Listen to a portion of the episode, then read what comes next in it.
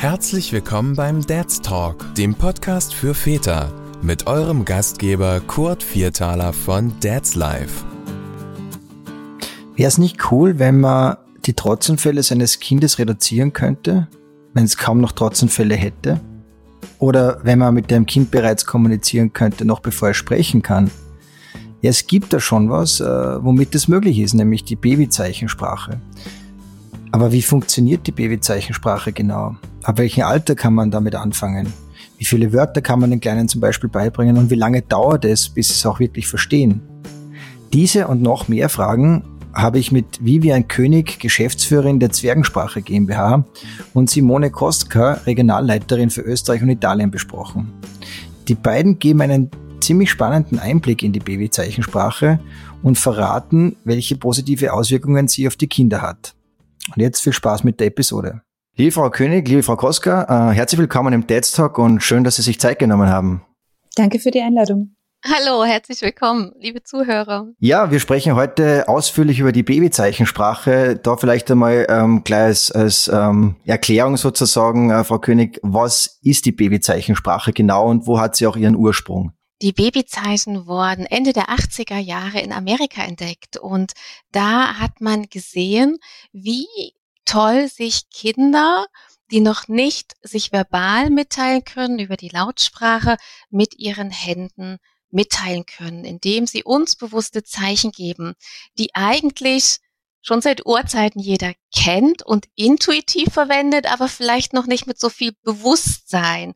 Zeichen wie bitte, bitte, wie winken zum Abschied, wie klatschen für Bravo oder wir legen die Hand hinters Ohr, um gemeinsam zu lauschen und die Kinder aufmerksam zu machen, dass es zum Beispiel irgendwo einen Vogel oder Musik oder was anderes zu hören gibt. Und die Babyzeichen bauen diesen Ansatz jetzt noch aus, dass wir bewusst die wichtigsten Worte, die wir sprechen, mit einem Handzeichen nochmal hervorheben und den Kindern so das Verständnis der Begriffe erleichtern und sie dann schrittweise hineinholen in diese Welt, sich mit ihren Händen auszudrücken, so lange, bis ihnen dann irgendwann die Kraft der Worte auch selbst zur Verfügung steht. Okay. Und wann sind Sie äh, mit der Babyzeichensprache in Berührung gekommen? Ich habe lange Zeit in England gelebt und dort ist mein erster Sohn 2003 geboren worden und dort gehören Eltern-Kind-Gruppen zum Standardangebot auf dem Markt, was man typischerweise mit Babys im ersten Lebensjahr so machen kann. Also haben wir das auch ausprobiert und waren fasziniert, welche Einblicke in sein, seine Gedankenwelt, in sein Gefühlsleben möglich waren und vor allen Dingen, wie sehr es den Alltag jeden Tag in verschiedensten Momenten erleichtert hat. Und immer wenn ich auf Heimaturlaub in Deutschland war, ähm, wurde ich gefragt, was macht er da? Was zeigt er dir? Wie geht das nochmal? Kannst du mir das auch zeigen? So das 2004 erste Eltern-Kind-Gruppen in der Hebammenpraxis und darauf ausgehend auf der Begeisterung der Teilnehmer schrittweise Seminare, Workshops, Ausbildungen ins Laufen kamen. Und seit 2004 in Deutschland und dann auch danach in Österreich und in der Schweiz immer mehr sich ausbilden lassen wollten, um das weiterzugeben. Frau Koska, wie war das bei Ihnen? Wann sind Sie in Berührung gekommen mit der Babyzeichensprache und wie? Mm, da war meine Tochter etwa ein Jahr alt und habe ich in der Apotheke ein Gratis-Magazin bekommen, das hieß Baby ABC oder so etwas ähnliches. Und da war ein Artikel über gebärdengestützte Kommunikation mit Babys. Und ich dachte, dass das eigentlich eine großartige Sache war. Hab dann gegoogelt und weit und breit in Wien gab es sowas noch nicht. Oder vielleicht gab es das und ich habe es nur nicht gut genug gegoogelt. Also weit ich weiß mittlerweile, aber waren das wirklich die Anfänge in Österreich. Und ich habe mir dann Bücher aus Amerika bestellt und auf eigene Faust angefangen mit meiner Tochter gebärdengestützt zu sprechen, habe genauso wie es die Frau König vorhin beschrieben hat, zu den wichtigsten Worten die entsprechenden Zeichen gemacht und meine Tochter Rebecca hat das relativ schnell, dadurch, dass sie schon fast ein Jahr alt war, aufgenommen. Das war vielleicht ein, eine Sache von drei, vier Wochen, bis sie verstanden hat, was ich mit diesen Zeichen bezwecke. Und sie hat relativ bald zum Beispiel Schmetterling zeigen können. Vielleicht jetzt nicht das wichtigste Zeichen, aber sie hatte eine Art Mobile über ihrem Bett hängen und war von dem Schmetterling, den sie da gesehen hat, so fasziniert Und äh, das war auch das, was, was im Familien- und Bekanntenkreis dann so der Durchbruch war, dass die Leute gesehen haben, sie kann das ausdrücken, was für sie wichtig ist. Das ist auch das Schöne für mich an der Babyzeichensprache. Äh, wir können Kinder in dem Alter ja überhaupt noch nicht zu irgendwas drängen, wollen wir ja auch gar nicht, sondern wir bieten ihnen die Möglichkeit zu kommunizieren auf eine Art und Weise, wie sie das schon schaffen und sehen, was zurückkommt. Man kann aufgrund dessen auch so wunderschön erkennen, wie sind die Interessen des Kindes, wie ist der Charakter des Kindes. Das ist einfach eine ganz großartige Möglichkeit. Frau König, man kann jetzt schon sagen, Sie haben äh, dann ab 2004 diese Babyzeichensprache oder Zwergensprache in Deutschland oder im deutschsprachigen Raum populär gemacht, unter Anführungszeichen. Kann man das so sagen? Ja, genau. Die Zwergensprache ist unser großes Netzwerk, was schrittweise gewachsen ist über begeisterte Eltern, die sagen, das müssen wir erfahren.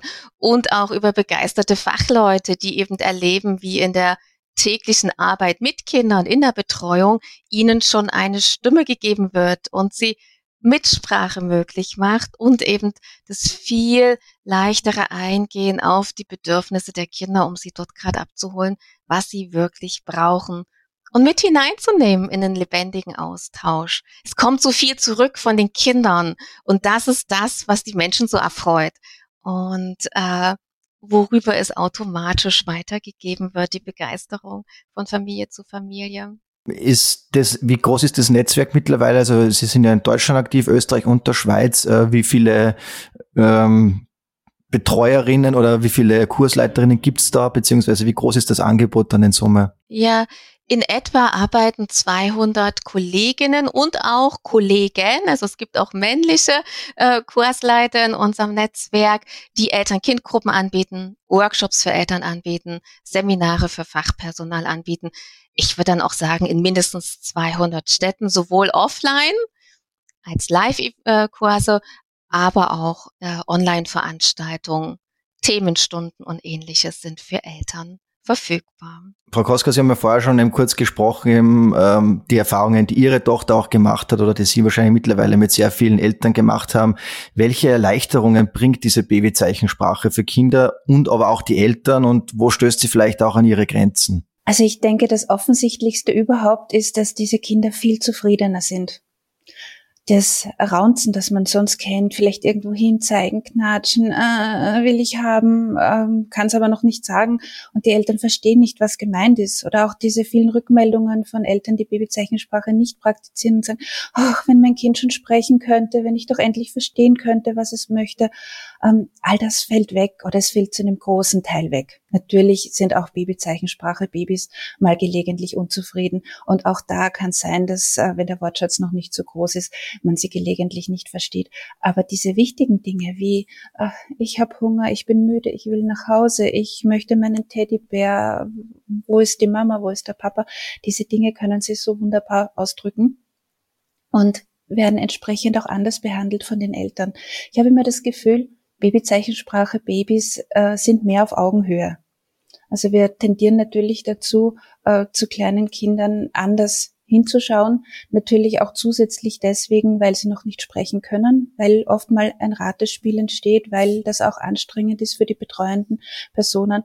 Aber mit Babyzeichen äh, wird das Raten viel weniger, weil dieses Erfolgserlebnis des Verstandenwerdens so einen großen Einfluss hat. Hm, wo stößt ein bisschen in die Grenzen? Naja, dadurch, dass wir leider äh, Babyzeichensprache in erster Linie privat verwenden und zumindest in Österreich es noch nicht so großen Einzug in Institutionen gehalten hat, ist es häufig so, dass die Kinder, die gewohnt sind, verstanden zu werden und dann im, in der Krippe eingeschult werden, ähm, dort dann nicht immer verstanden werden und dort auf einmal eben genau dieses Ratespiel, diesem Ratespiel ausgesetzt sind, dass Babys normalerweise eben kennen, aber Babyzeichensprache Babys nicht kennen. Aber wir hatten am Wochenende ein Meeting mit einer Kollegin, die erzählte, hey, die ganzen Kurskinder wechseln gerade in die Tagesbetreuung. Und dort kommt jetzt das Fachpersonal auf uns zu und sagt, die zeigen so viel, die und die Begriffe haben die Eltern uns mitgegeben, die verstehen wir, das ist echt klasse, aber sie zeigen noch so viel mehr. Wir hätten jetzt gern eine Schulung, um auch den Rest zu verstehen und um die anderen Kinder einzubeziehen, die natürlich dann auch mit großen Augen sich das ganz rasch von ihren kleinen Kollegen abschauen Und wenn sie eben sehen, er verlangt noch mehr und er kriegt auch mehr, ach, dann probiere ich das auch gleich mal aus. Und dann ist es einfach, ja, für jedes einzelne Kind ein gesehen werden, ein verstanden werden und ein Erfolgserlebnis, was die Kleinen beflügelt und was auch uns wieder so viel Freude schenkt in Momenten, die sonst vielleicht von Missverständnissen oder sich nicht gesehen fühlen, geprägt werden. Und es ist so leicht, die Hände einfach bewusst ab und an einzusetzen. Ab welchem Alter würden Sie sagen, kann man mit der Babyzeichensprache beginnen? Wir haben das tatsächlich erst entdeckt, als mein Sohn neun Monate alt war in England. Mit meiner Tochter haben wir von Anfang an begonnen, weil die Babyzeichen Teil der Familiensprache dann schon waren. Es dauert natürlich eine Weile, bis die Kinder dann so weit sind, dass sie verstanden haben, wofür das Zeichen steht und ihre Motorik so weit ausgereift ist, dass sie es nachahmen. Aber in der Regel ist es so, je früher man beginnt und je häufiger man es in den Alltag integriert, desto besser stehen auch die Chancen, dass die Kinder zurück zeigen. Aber ohne da eine zu große Erwartungshaltung schüren zu wollen, der erste Schritt ist schon für mich als Vater oder Pappmama wichtig. Ich realisiere, wenn ich nicht nur rede, sondern meine Hände sich bewegen, dann schaut das Kind so interessiert und es ist viel aufmerksamer. In dem Augenblick versteht es mich besser. Und ich glaube, das ist der erste Schritt, dass ich mich besser verstanden fühle, dass das, was ich wirklich sagen möchte, beim Kind ankommt und dann später das i-Tüpfelchen, die Kinder zeigen selber. Das ist so eine Freude wie beim ersten Wort, was sie aussprechen können, nur halt schon deutlich früher. Und ähm, meine jüngste begann mit vier Monaten das Milchzeichen, was sie halt vorher mit einem Zwei-Stunden-Stillrhythmus aller zwei Stunden sehen konnte, selbst zu benutzen. Und ähm, andere Zeichen kamen dann schrittweise dazu, aber andere Zeichen und in einem anderen Rhythmus, wie ihr Bruder das benutzt hat, so dass gerade auch bei Geschwisterkindern es toll ist zu sehen, wie unterschiedlich jedes Kind ist. Absolut, ja, das kann ich aus meiner Erfahrung auch sagen, ja, mit meinen zwei Jungs, äh, die das auch sehr intensiv betrieben haben, die Babyzeichensprache. Und da merkt man einfach, wie zufrieden oder zufriedener sie dann waren, auch äh, wenn sie sie artikulieren können, sozusagen, sei es jetzt trinken, essen oder runter oder wie auch immer. Ähm, da eben die Frage auch, wie viele Wörter kann man so einem Baby äh, oder einem Kleinkind beibringen, Frau Koster? Äh, Gibt es da irgendwie eine Grenze, wo man sagt, mehr, mehr, als 20, 30 oder 50 Wörter können die nicht äh, sich merken oder verarbeiten? Ähm, und wie lange würde es dauern dann auch oder wie lange braucht es, bis die Kinder das dann auch wirklich intus haben? Hm, auch da sieht man, dass Babys ganz unterschiedlich sind. Ich habe meine Kurse seit 2014 angeboten und ich hatte gelegentlich, Gott sei Dank selten gelegentlich Babys, die es nicht wirklich angenommen haben, nur wenig gezeigt haben. Ähm, aber die meisten Kinder, würde ich sagen, haben so zwischen 20 und 50 Zeichen gezeigt. Aber es war auch nicht selten, dass es auch darüber hinausging. Also ich hatte auch Kinder, die, äh, sofern sie auch noch den fortgeschrittenen Kurs gemacht haben, um die 200 Zeichen gezeigt haben. Ich glaube auch bei der Emilia, bei der jüngsten Tochter von der Frau König, war es ungefähr diese Summe. Ähm, also irgendwo Grenze würde ich jetzt nicht ansetzen, kommt natürlich darauf an, wie viel kann ich selbst als Mutter oder Vater, wie viel zeige ich meinem Kind weiter. Ähm, manchmal ist es auch so, dass Babys eigene Zeichen erfinden, wenn sie das Gefühl haben, sie möchten da etwas ausdrücken und man hat ihnen da noch kein Zeichen gezeigt. Lustige Anekdoten hätte ich dazu erzählen, beispielsweise von Namen für, für verschiedene Verwandte. Ich gerne. Hatte, gerne. Ich hatte da zum Beispiel ähm, einen Buben, den Leo, der hat sich immer die Nase zugehalten, wenn er die Urgroßtante gesehen hat die hat das dann missinterpretiert, die hat geglaubt, sie stinkt, was sie natürlich gar nicht tat, aber die hatte Heuschnupfen und sie hat sich sehr häufig, sehr häufig schneuzen müssen und hat das immer auf eine hm, sehr dezente Art mit nur einer Hand gemacht und Leo hat eben immer dieses Nasezuhalten gesehen das Taschentuch dazu konnte er natürlich nicht nehmen. Und jedes Mal, wenn sie am Haus der Urgroßtante vorbeigegangen sind, wo er wusste, dass sie dort wohnt, hat er sich dann die Nase zugehalten. Sehr schlau. Er hat halt einfach kein anderes Zeichen für die Tante bekommen. Okay, also da erfinden dann Kinder auch selber ihre, ihre Zeichen oder schauen sie dann aus dem Alltag irgendwas ab und verwenden das dann? Genau, das kann durchaus passieren. Sie haben dann gelernt, ne, uns gut zu beobachten. Und wenn wir ihnen für etwas, was ihnen wichtig ist, einfach noch keine Handbewegung gezeigt haben, haben sie aber das System verstanden, dann ähm, machen sie eben aus ihrem Erfahrungsschatz etwas, was dem nahe kommen könnte. Und oft ist es tatsächlich so eindeutig, so wie ja auch Gehörlose die Umwelt gut beobachtet haben und diese Gebärden so visuell äh, entstanden sind durch äh, die gute Beobachtungsgabe, so greifen die Kinder das auch auf. Und ich würde auch von der Zeichenanzahl einfach die Latte gar nicht so hoch hängen wollen, wenn man mit einem Kind, was schon lange im Zeigen ist, eine Liste macht, was sie alles zeigen, ist man oft erstaunt, welcher Wortschatz das ist. Aber es gibt wirklich auch Familien, die sind mit fünf Handzeichen glücklich und zufrieden und merken einen enormen, eine enorme Alltagserleichterung. Und wie viel dann dazu kommt, entscheidet jeder selbst. Und was die Kinder zeigen, hängt stark davon ab, ob ich ihre Interessen getroffen habe. Es gibt Kinder, die essen für ihr Leben gern. Also die Zeichen rund um die Mahlzeiten wie Trinken, Essen noch mehr am Tisch oder auch für einzelne Lieblingslebensmittel sind da, ja, entspannender am Tisch als durch äh, äh, zeigen oder ne, dieses Rätseln ähm, mit der Situation irgendwie durch das Ausschlussprinzip klarzukommen. Und ähm, es gibt andere Kinder, so eins wie ich als Baby war, Essen hat mich überhaupt nicht hinterm Ofen vorgelockt. Das Essenzeichen hätte ich, glaube ich, als Kind selbst nie verwendet. Deswegen immer eine Bandbreite an Gebärden anbieten. Die Kinder suchen sich das raus, was ihnen taugt und verwenden dann die. Und manche Zeichen habe ich vielleicht die ganze Zeit verwendet und sie kam nur ein, zweimal von meinem Kind zurück.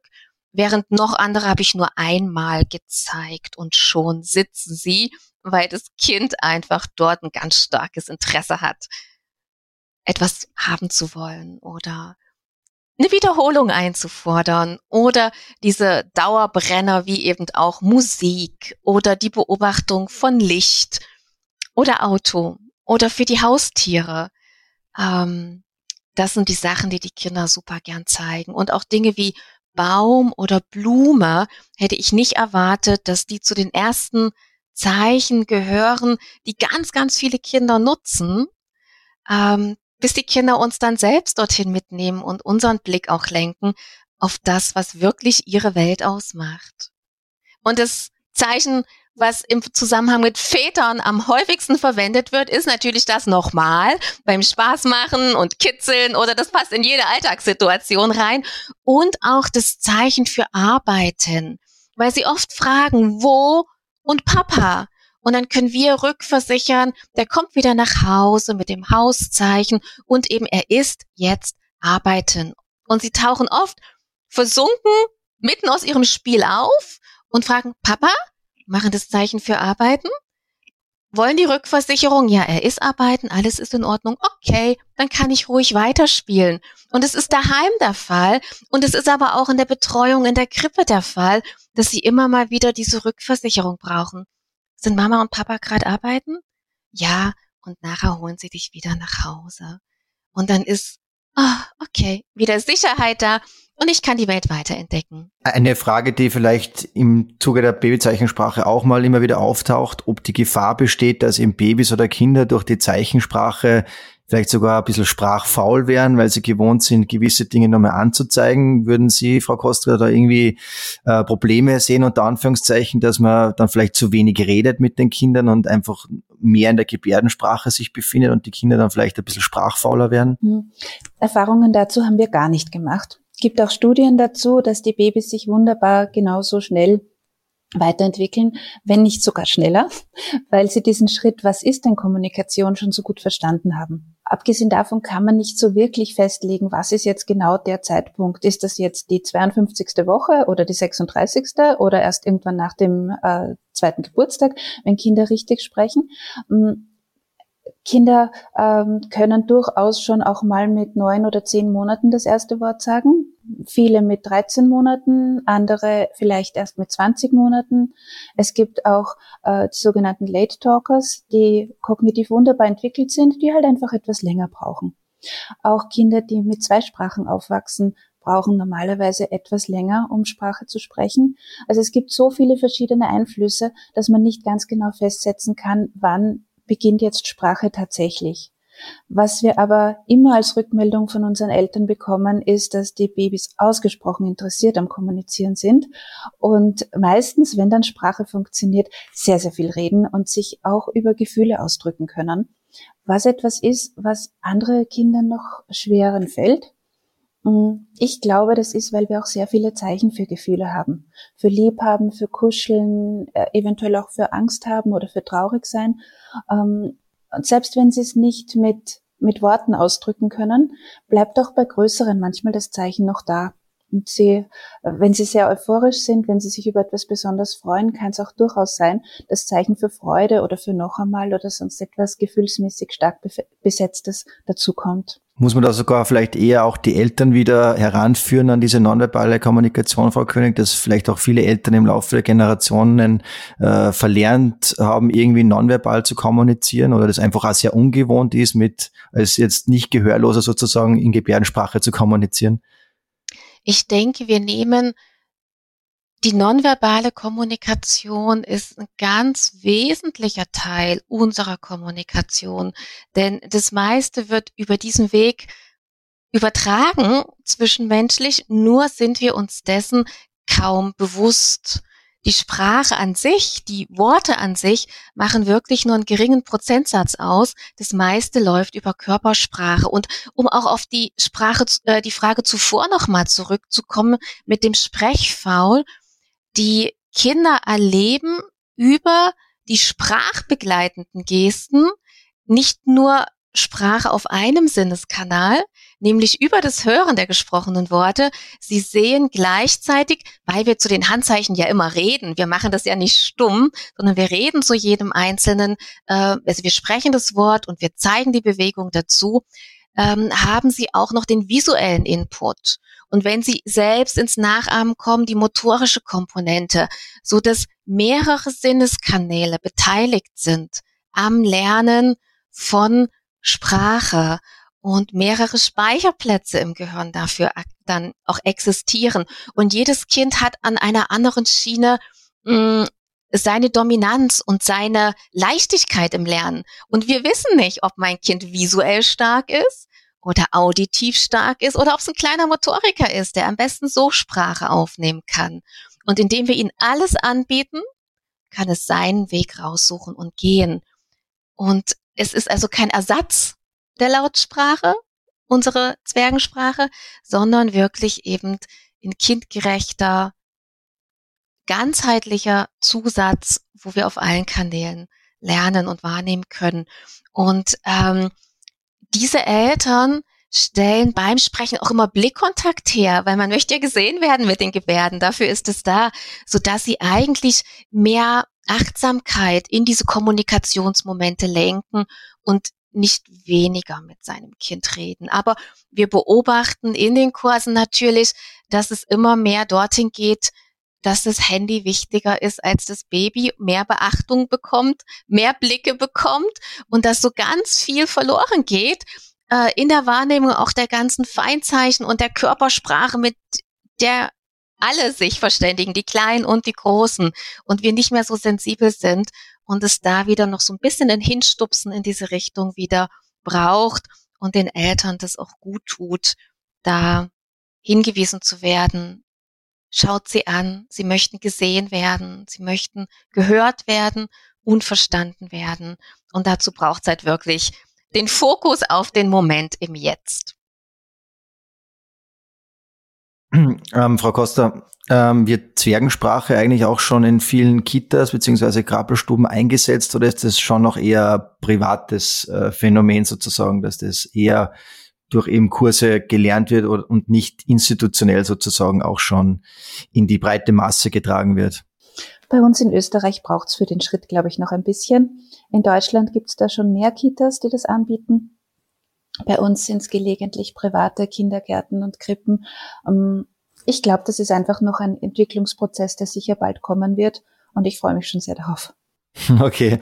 Ähm, abschließend noch würde mich interessieren, wenn ihr jetzt äh, sozusagen mich als Vater, als Eltern in die Babysprache noch mehr vertiefen möchte, gibt's äh, Literaturbücher, die Sie empfehlen können, Frau König? Ganz frisch erschienen ist unser Buch Babyzeichen Basics, was Familien auf ganz kurzweilige Art mitnimmt in die wichtigsten Gebärden für verschiedenste Alltagssituationen. Also wirklich eine Handvoll, äh, mit denen man sofort starten kann und auch spiegelt, wie setze ich die ein, wie kann eine Kommunikationssituation, wie sieht sie ohne Babyzeichen aus, wie verändert sie sich, wenn die Zeichen ins Spiel kommen und wie kann ich das Ganze dann auch im Alltag einbauen, in Spielsituationen, so dass auch gerade die Kleinen da ganz viel Spaß haben.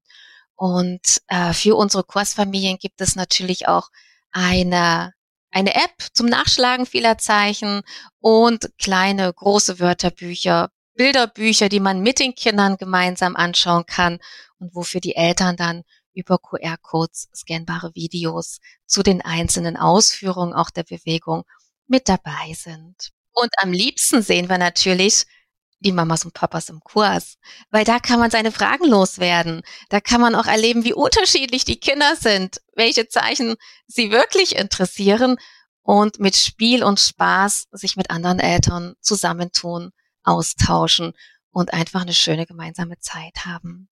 Das wollte ich gerade fragen, wenn ich jetzt als äh, Hörerin, als Hörer Interesse habe, die mit meinem Kind die Babyzeichensprache zu erlernen, äh, an wen wende ich mich da am besten? Am besten auf unserer Webseite www.zwergensprache.com nach den aktuellen Kursterminen suchen in Österreich, die jetzt wieder im Herbst äh, offline anlaufen in verschiedensten Regionen. Also ich glaube, wir sind in 50 Städten bestimmt präsent. Und ähm, ansonsten gibt es natürlich auch die Möglichkeit, online an einem erstmal Einführungsworkshop teilzunehmen oder an einer spannenden Themenstunde zum Herbst bei zu den Advents- und Weihnachtsgebärden oder eben solchen Lieblingsthemen wie Bauernhof, Zoo und Fahrzeuge. Ich verlinke natürlich die Webseite noch in den Shownotes. Ähm, und ja, wir sind am Ende unserer Zeit sozusagen. Ähm, es war super spannend, mit Ihnen da in die Babyzeichensprache einzutauchen, äh, zumal ich ja selber davon betroffen bin im positiven Sinne. Ähm, vielen Dank äh, für die Zeit und für die spannenden Einblicke. Wir danken. Dankeschön. Alles Gute. Alles Gute. Bis bald. Die besten Empfehlungen sowie Checklisten zu über 50.000 Artikeln rund um Spielzeug, Kinderbücher, Familienurlaub, Mobilität und vieles mehr findet ihr auf dadslife.at. Wenn es euch gefallen hat, vergesst nicht, den Podcast zu abonnieren, um keine Folge zu verpassen. Über eine positive Bewertung bei iTunes oder bei Spotify freuen wir uns natürlich sehr. Vielen Dank und bis zum nächsten Mal.